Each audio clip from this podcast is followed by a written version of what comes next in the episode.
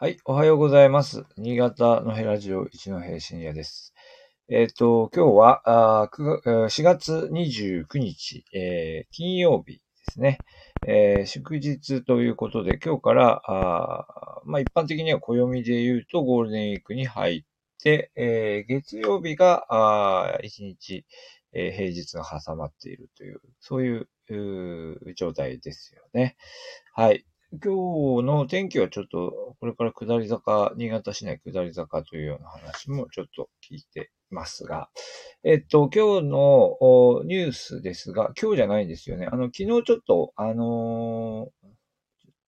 放送、放送じゃない、配信ちょっとね、休んでしまいまして、お話できませんでしたが、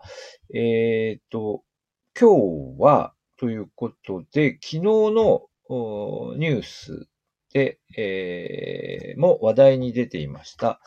えー上越市長の、お直越の商店街をめぐる発言についてというのをちょっと取り上げてみましょう。上越市長中川寛太さんっていうんですか？若いですよね。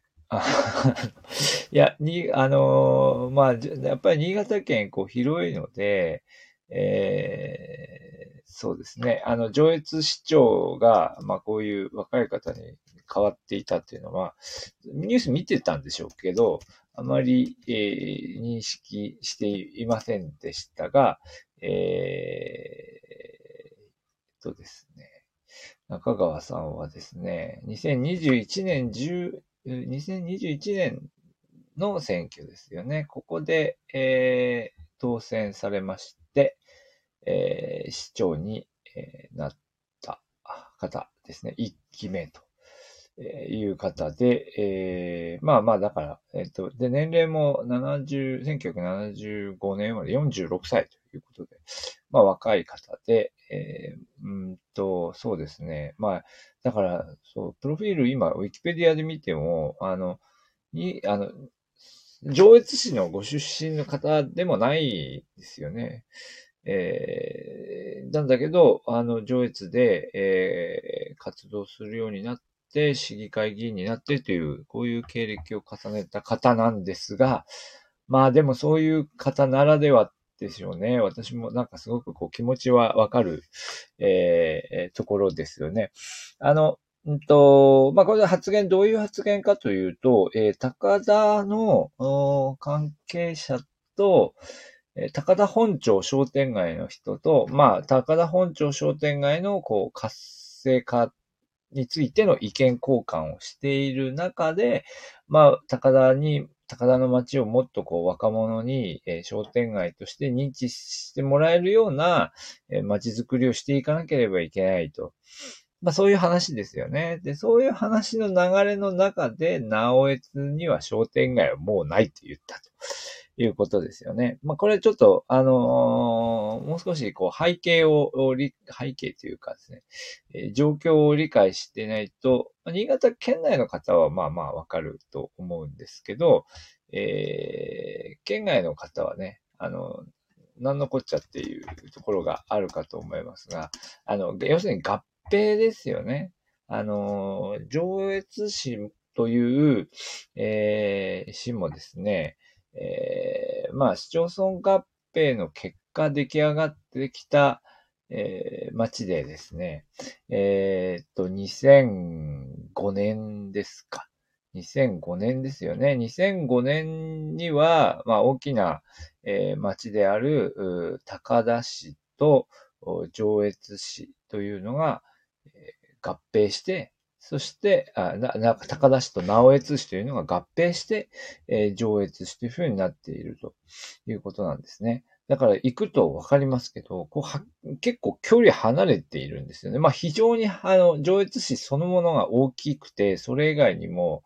えー町がいくつもあるんですけれども、大きな町として、えー高田と直江津という二つの町、直江津の方が直江津ですので、港の方なんですが、まあ港のある直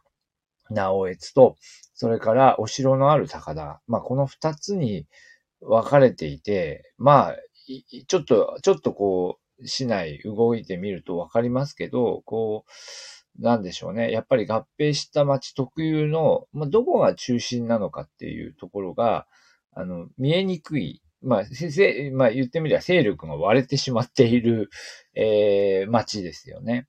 えー、というのが、まあ一見してわかるところです。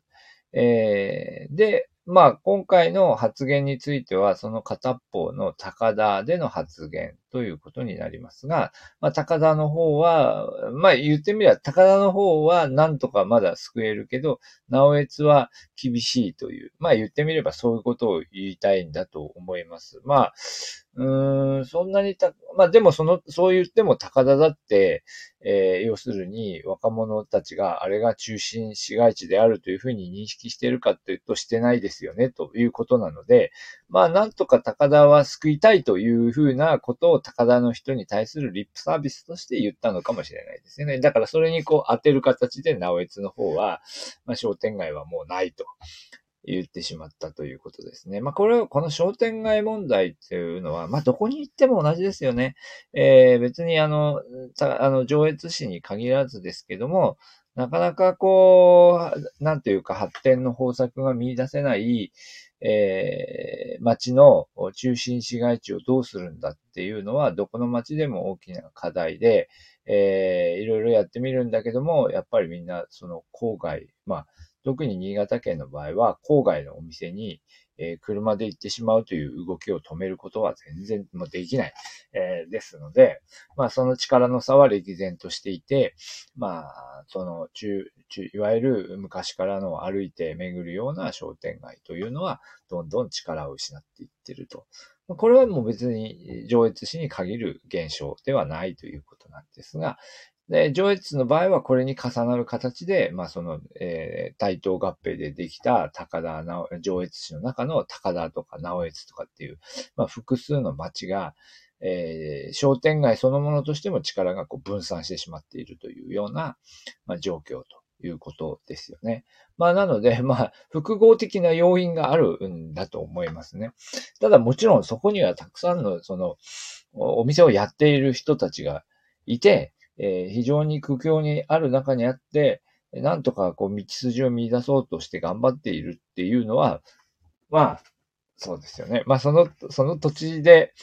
暮らしていれば、まあ気がつくことではあるんですけど、まあでもそれが多分その、この40、40代の市長の、しかもその、あの、地元で育った方でないとですね、もう多分あまりこう視野に入ってこないし、そういう、まあある意味そういうしがらみがない人でもあったので、その辺のこう、なんというか、配慮が難しかったってことかなという気がしますけど。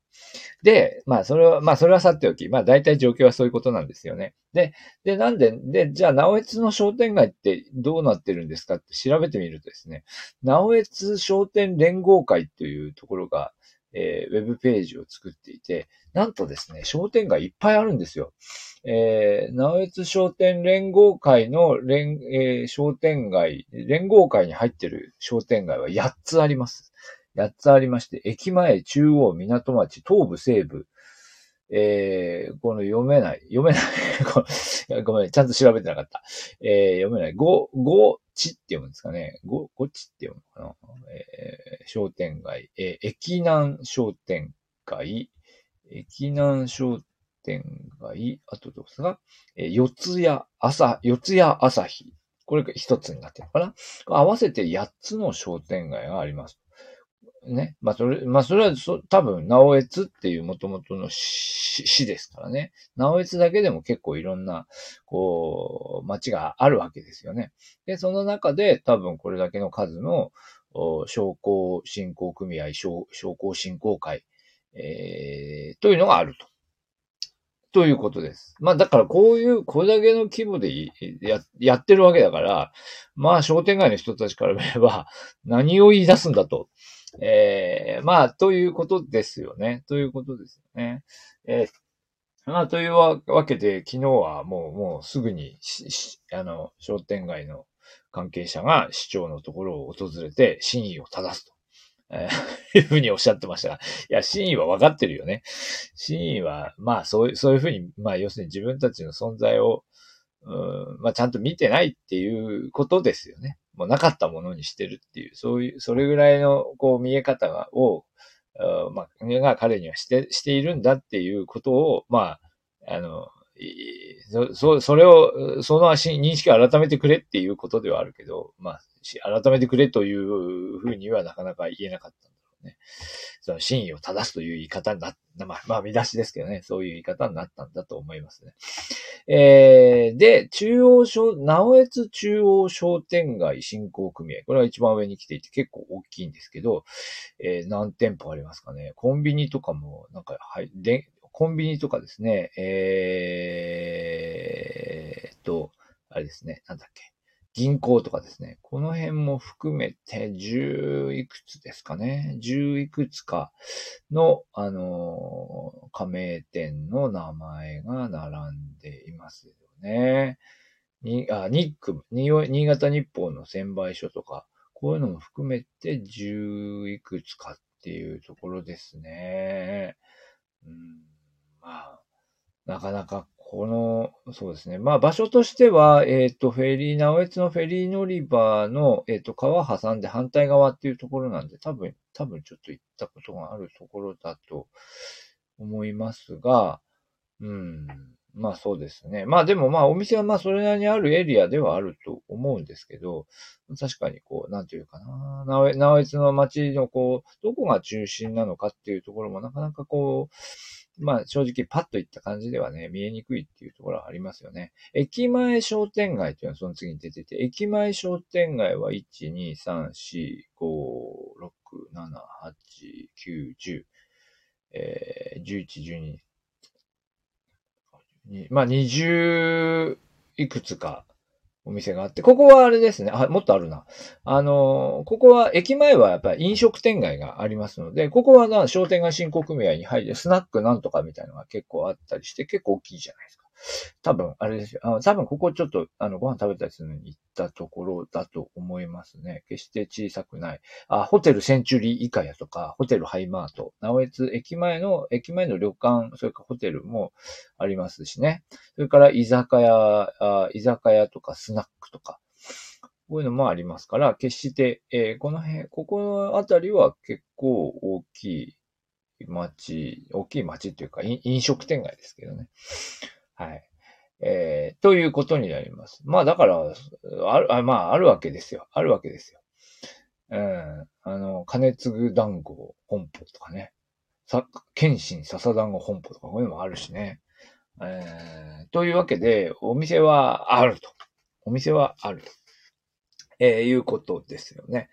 まあなので、まあちょっと私もそうですけど、まあこの、なおえつに、えー、商店街内なる発言をですね、えー、まあそのまま単なる出現と捉えることなく、まあこの直江津には、あ、こう直江津にもこういう、この辺の町とかこの辺の町とかに、えー、いろんな町が、あいろんな商店街、お店があって、えー、で、えー、まあここがなんとかこうね、えー、なんていうか、あの進行を図っている状況にあるということを、思い出し、そして、えー、時にそのお店を訪ねていって、えー、そのいろんな、えものをこう見見て歩くというか散歩するというようなことも、まああってもいいんじゃないかなと思いますね。まあ、直江津はやっぱりこう、なんですか、新潟のこの、違う、な長岡の、あ、ごめん、間違えた。上越の、上越市の、えー、その、歩みの中で、えー、まあ、まあ、二大勢力、高田と直直江津、まあ、他もいっぱいあるんですけどね、高田と直江津という二つの大きな町の一角であり、まあ、直江津という町は直江津の町という町で、まあ、その鉄道の交通の要衝でもあったわけですし、いろいろこう、ここで重ねてきた歴史というのもあるわけですから、まあまあ、まあ、市長 はもちろんのこと、まあ、市長はね、もうちょっとこう気をつけて発言しなければいけませんが、市長はもちろんのこと、まあ私たち新潟県民もちょっとそういう意味では直江津の町というところに関心を向けてみて、えー、見るというのもいいのではないかと、えー、思います。はい。ということで今日はちょっと直江津の商店街っていうことについてお話をしてみました。ありがとうございました。